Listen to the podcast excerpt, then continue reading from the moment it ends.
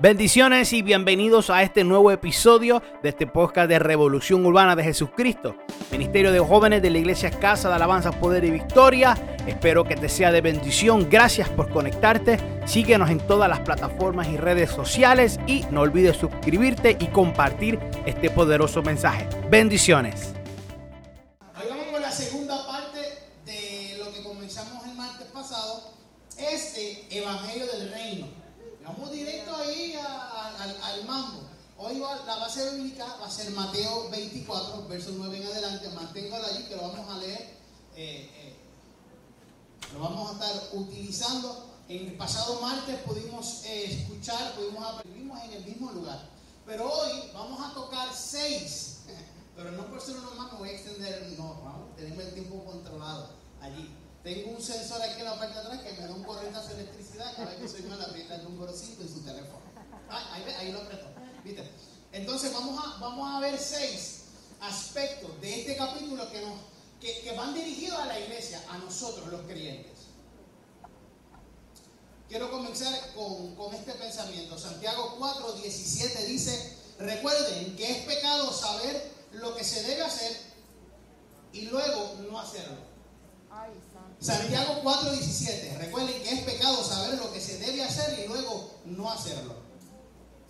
En Estados Unidos existe la famosa, eh, lo que muchos, Lo que se conoce como la quinta enmienda, lo que es la quinta enmienda, que es cualquier, eh, es una, una, ficha que yo puedo utilizar o que yo puedo levantar bandera eh, mientras sea interrogado o esté en algún este, centro judicial y que donde yo me vea eh, que hay una posibilidad de yo autoincriminarme, yo pues, me amparo en la, quinta enmienda. Aunque yo sepa lo que pasó, y esa, e, e, esa enmienda me protege. Ahora, comparado con Australia, Australia es todo lo contrario. Si tú sabes algo sobre el caso, si tú sabes algo sobre el, crimen que sucedió, y más si es un delito sexual contra alguna mujer o mucho más contra un menor, y tú no lo dices, tú vas para la misma celda o la del otro donde fue el, el tipo que hizo el crimen para ver como las diferentes líneas de moralidad que hay a, la vuelta del mundo. Pero vamos a, nosotros acá. Quise compartirle eso partiendo del, verso bíblico que leímos en Santiago. El primer punto, ¿verdad? Para beneficio de los que estamos tomando nota, de los, de que están tomando nota, arrestarán, perseguirán y los matarán. Dice el capítulo 24 de Mateo. Todo, esto, todo esto, los cinco pasados y los seis de hoy están en ese, capítulo entre esos primeros 13 eh, versos. Desde la década del 2010, por lo menos para mil personas, ¿verdad? Por los tiempos que llevo de vida, tal vez los que llevan más tiempo en el Evangelio o más metidos en esto de, de, lleno del Evangelio me podrían corregir. Pero mi memoria me, lleva a, la década del 2010, cuando comenzamos a ver la movida agresiva contra los pastores que se negaban o se niegan a casar parejas del mismo sexo. En octubre 29 de 2014 sale la primera noticia en la cual se, se, da pie forzado o, hay una posibilidad de que un pastor que se niegue a casar a personas del mismo sexo podría enfrentar cargos criminales, incluyendo tiempo en la cárcel. Eso fue en el 2014, estamos en el 22, estos asuntos siguen sobre la mesa. Pasa que más que porque la media no le hace ruido, nosotros pensamos que ya eso se desapareció, pero esto sigue constante y nos sigue atacando. Si usted no ha visto la persecución que se está viviendo, le invito a que tome sus redes sociales y haga un post de esto de la antigua, a ver cuáles de sus amigos responden, cuáles de sus amigos cristianos comparten o cuáles comienzan a atacarlo a ustedes. O inclusive hasta en su mismo trabajo, yo estoy seguro que con muchos le han sucedido. A mí me ha sucedido con compañeros de trabajo que son de este ambiente y que me han enfrentado por mis creencias. Me, me tildan de machista, de anticuado, de, que si soy esto, que si soy lo otro, que si tengo que abrir mi mente. Y, pues, está bien, si tú quieres que yo te respete, pues tú respetas mi, mi opinión y ya, y vivimos felices. Pero el ataque es constante. El ataque es constante contra la iglesia y nosotros dejamos de respaldar lo que creemos, dejamos de rogar por nuestros derechos, aceptamos a personas en nuestra vida que hablan muy sucio sobre otros cristianos o permanecemos en conversaciones donde discriminan contra cristianos. Compartimos memes graciosos sobre cristianos o eventos de culto. Y en esto me incluyo porque he, fallado en eso también. En eso fallamos estoy aquí. Todo lo que tienen redes sociales han fallado en eso. Porque de modo vean que. Aunque no le den like, porque no le den share, pero le han visto más de dos veces y se ríen. Así que vamos, hombre. Al que venciere, dice la palabra, heredará la corona de la vida. ¿Hasta dónde estamos dispuestos a permitir que esta doble moral, que esta línea delgada que separa lo correcto de lo, incorrecto, se doble? ¿Hasta dónde estamos dispuestos a llevar ese margen? Número dos, dije que vamos rapidito, pero vamos, como una vez dijo Abel, no sé si se recuerdan, Abel, corto, preciso, pero macizo. Algo así que dijo él una vez, no sé si se recuerdan eso. Si lo estás viendo, bendiciones, ahí siempre me escribe. Nos odiarán en todo el mundo por ser seguidores de Dios. El segundo punto. Va de la mano del primero. Nos arrestarán, nos perseguirán, nos matarán. Nos odiarán en todo el mundo por ser seguidores de Cristo. Continuamos con el punto anterior, como mencioné. Cada día la guerra es más abierta contra el Evangelio, contra la creencia, contra la Biblia y menos discreta. Y la iglesia lo que único que nos conformamos en hacer son campañas entre nosotros mismos y, reuniones entre, entre, nosotros mientras permitimos que estos llamados influencers en las redes sociales marquen y cambien la mentalidad de nuestros hijos. Permitimos que ellos rijan y dirijan lo que nuestros hijos aprenden. Siéntese a hablar con un joven que sea menor de 21, 20 años y exponga este tema sobre la ideología de género, lo que él piensa, lo que él cree que es lo correcto y sobre los valores que establece la Biblia. Se va a sorprender. Verán las ideas erróneas que tienen por lo que escuchan y por lo que leen en sus redes sociales. Y nosotros no hacemos nada. Pagamos el celular, pagamos el internet y le permitimos al enemigo que haga estrago con las cosas, con los beneficios que tenemos nosotros en nuestro hogar. Tenemos que ser bien cautelosos con lo que nosotros mismos como adultos vemos y permitimos que entren en nuestros hogares. ¿A dónde vamos a llegar con este, con este vaivén de lo que la sociedad... Eh, eh, porque estas personas son bien agresivos cuando transmiten un mensaje y te obligan a que tomes un bando. Ya no hay lo que no, tú te quedas en el medio, yo soy un happy medio. No, no, no. Te dicen, ¿nos apoyas o estás en contra de nosotros? Son insistentes en que tú tomes un bando. Mas, sin embargo, el equipo de nosotros no lo hace de esa forma. No insistimos en que nuestros hijos aprendan lo que es la moral correcta, de acuerdo a los estatutos que establece la Biblia. No, no, le, no le somos agresivos en que oraste hoy, leíste la Biblia hoy. Hey, eso no, eso, no son de, cosas de niños cristianos. Eso no son comportamientos de un joven que adora a Dios. No es que le metan miedo, oye, oiga, no es el evangelio del terror que nos persiguió pues de la década de los 80 y los 90. No, no estoy hablando de que te sientes y tengas conversaciones de que, oye, eso no, como que no luce bien. Vamos al número 3. voy en tiempo, sí. No me apriete el botoncito. Muchos se apartarán de mí, se traicionarán unos a otros y se odiarán. Esto lo hizo la pandemia de una forma agresiva y masiva. Este evento demostró sobre qué fundamento estaba levantado nuestra fe. Y muchos dirán que tenemos que tener, que tenemos que ser prudentes, tenemos que tener cuidado, tenemos que cuidar a, los que están con nosotros. Y eso es cierto. No está lejos de la realidad. Y quiero, quiero ser eh, bien claro en lo que voy a decir yo no puedo predicarle o enseñarle a mi hijo que no le tenga miedo a la oscuridad y yo cuando apago la luz del pasillo mi pulso me alcanza en esos 100 metros. ¿Usted me sigue? Yo no puedo eh, eh, enseñarle un ejemplo, de enseñarle una enseñanza, eh, enseñarle una enseñanza, no. No puedo enseñarle algo a mi hijo y luego yo con mis actos hacer lo contrario. Yo no puedo exhibirme como una persona cristiana y en mi hogar la y se queda al lado oculto, al lado mío, cuando yo me siento a pelar gente en aquella marquesina. ¿Me sigue? Nosotros tenemos que predicar con nuestros actos y la pandemia demostró muchas cosas que teníamos guardado algunos cristianos dentro. La pandemia fue nuestra versión de la historia de Gedeón con el ejército. Analice eso. La pandemia fue nuestra versión actual de lo que sucedió con Gedeón y con, con sus soldados. Algunos que no querían llevar la vida cristiana se apartaron simplemente sin, sin remordimiento. Algunos simplemente esperaban alguna situación tonta para enojarse con la iglesia, enojarse con su líder y utilizar eso como, como una catapulta para salir. Pero lo que más afectó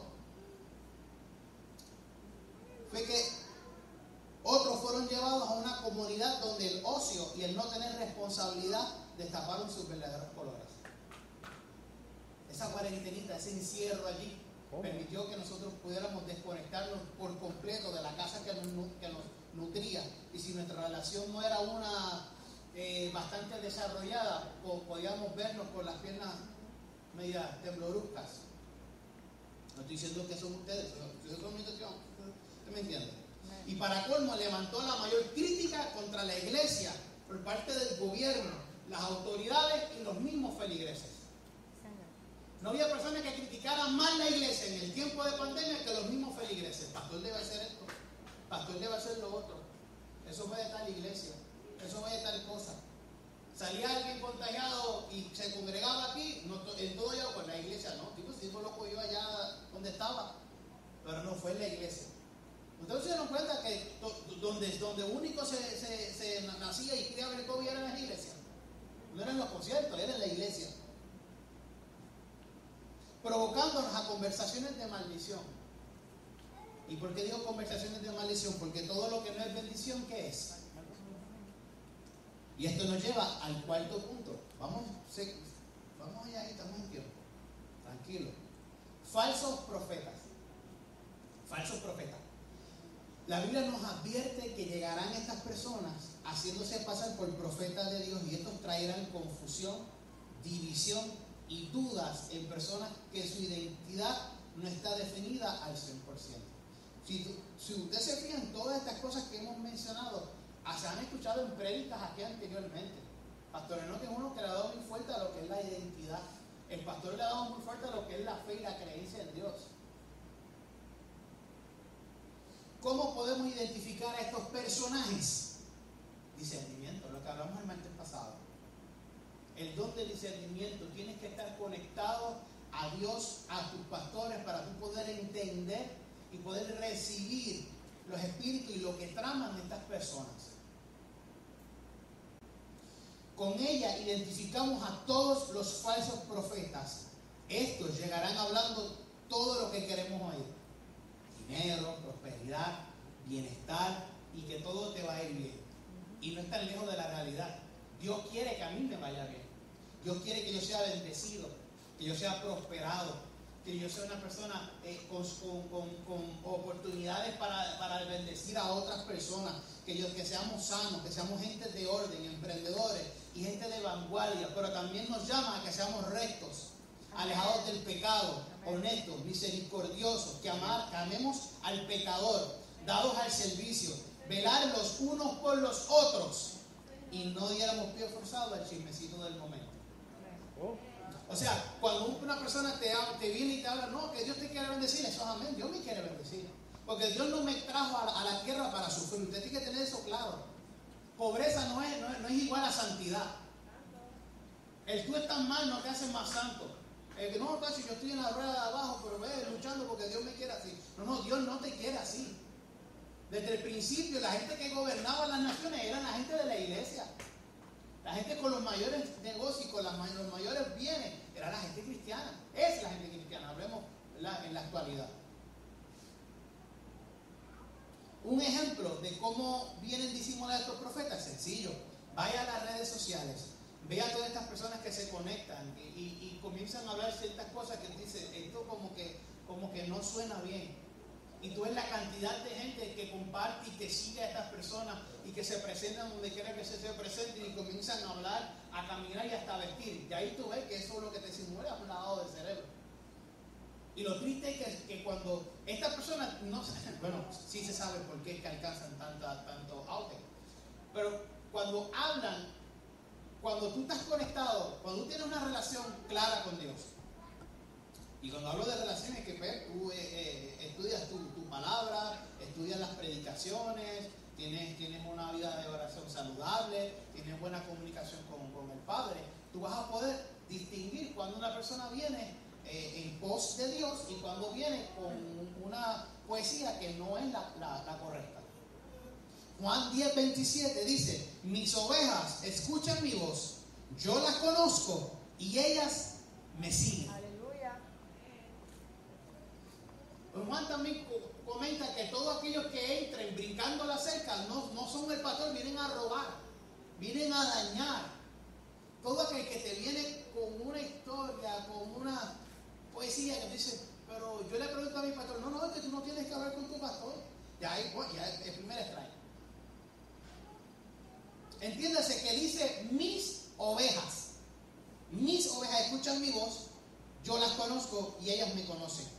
No habla sobre las ovejas del mundo, no habla sobre las ovejas del vecino, habla de mis ovejas, su iglesia, nosotros, el cuerpo de Dios. Nosotros tenemos que saber escuchar la voz de nuestro Padre, reconocer la voz de nuestro Padre. Número 5. La abundancia del pecado. Aumentará el pecado. Ya estamos viendo cómo esto se está, eh, esto se, se mueve. Y no estoy hablando del pecado en el mundo, porque en el pecado en el mundo siempre ha existido. Hoy conocemos más de ellos porque tenemos redes sociales. Pero el pecado en el mundo siempre ha existido. A lo que se refiere Mateo habla del pecado dentro de la iglesia. Fíjese que el, pasado martes hablábamos sobre las cosas que afectaban a todos. Hoy estamos hablando de las que nos afectan a nosotros como iglesia, como cuerpo. Son cosas que están sucediendo. Vemos cómo se levantan iglesias y como iglesias entre comillas donde se predica que amor es amor, no importa a quién o a qué. Y están cerca, tan cerca como pueblos vecinos. Iglesias donde toleran este tipo de comportamiento, donde se predica de que Dios acepta y que Dios permite porque Dios es amor. Y estas personas asisten a los colegios, a las universidades y a la escuela donde visitan sus hijos.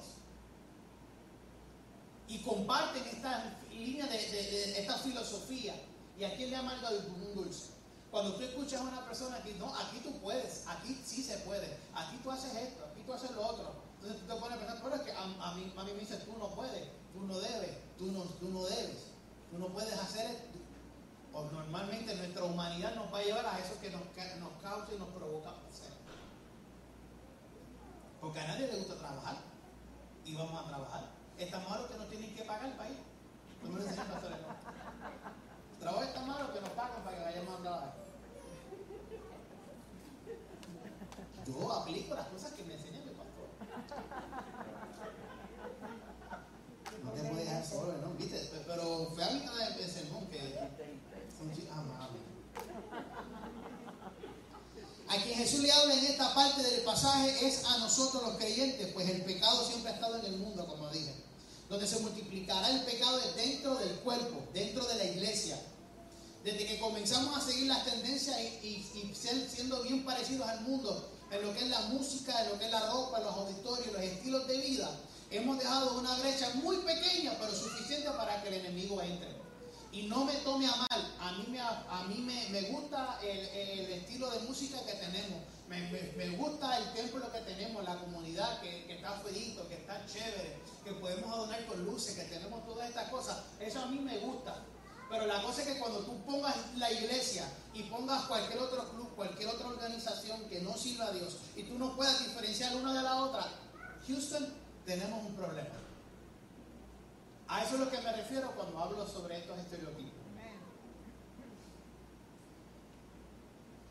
Los, eh, que, la tarea de los profetas, y eso lo, hablábamos en el punto número 4, esto es, todo esto es, una, una, es un efecto en cadena.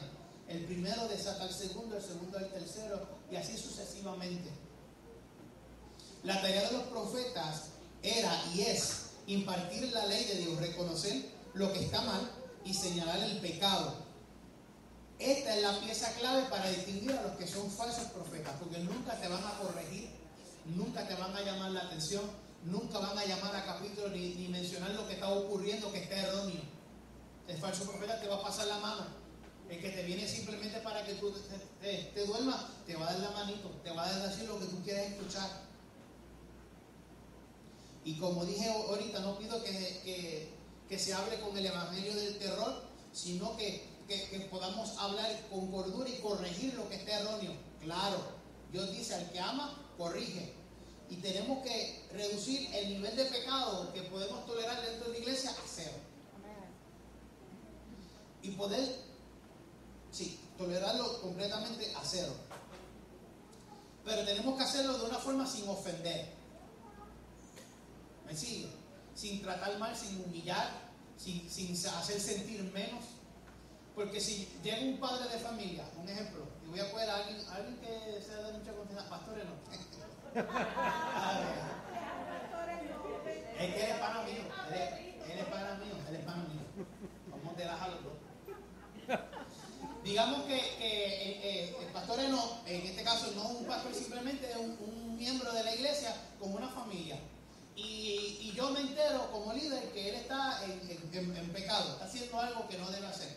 Y yo, se me entra este espíritu de, santidad, de corbata y zapatos de charol, y voy allá y le hago pasó un bochorno frente a su familia, frente a su esposa y a algunos que estaban en el estacionamiento. Su esposa no estaba en pecado, sus hijos no estaban en pecado, pero por el, acto y la forma en como yo tal vez lo corregía a él, voy a provocar que toda esa generación sea parte de ellos. Dios al que ama corrige, pero Dios nunca humilla ni pone en vergüenza a sus hijos. ¿Por qué lo voy a hacer yo? ¿Por qué lo debo hacer yo? Yo me acerco a mi pastor y comento y le hablo, pastor, supe de tal cosa o vi tal cosa y, ah, y una cosa es que tú lo digas y lo respaldes y te dicen, vamos a la oficina a hablar, sí. No, no, no, pastor, a no me llevas para allá. Entonces, eso es un chismecito. Esto es un chismecito que tuviste en el TikTok. Tenemos que tratar con amor el amor de Dios. Usted cuando su hijo está erróneo, usted no lo bota de la casa. Usted lo corrige y lo ama. Le sigue dando comida, le sigue dando que prende el aire, le sigue dando el internet. Tú no lo... ¿Cierto o falso? Bueno, a lo mejor aquí se me dejaron callado. Número 6 y último. Y este es el, que más escalofrío da. El amor de muchos, hablando sobre creyentes, se enfriará.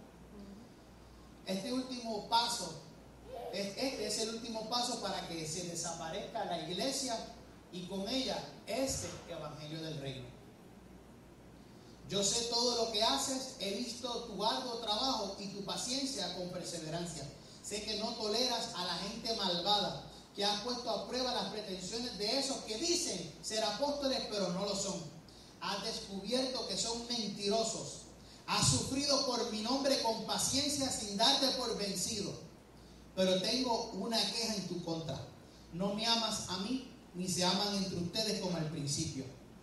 Mira hasta dónde has caído. Vuélvete a mí y haz las obras que hacías al principio. Si no te arrepientes, vendré y quitaré tu candelabro de su lugar entre las iglesias. Apocalipsis 2, versos 2 al 5. Corintios dice que podemos hablar diferentes idiomas, incluyendo lenguas angelicales, pero si yo no tengo amor, soy simplemente ruido, algo del momento. Y el amor que se expresa y que se habla y que Él pide es el amor de Dios.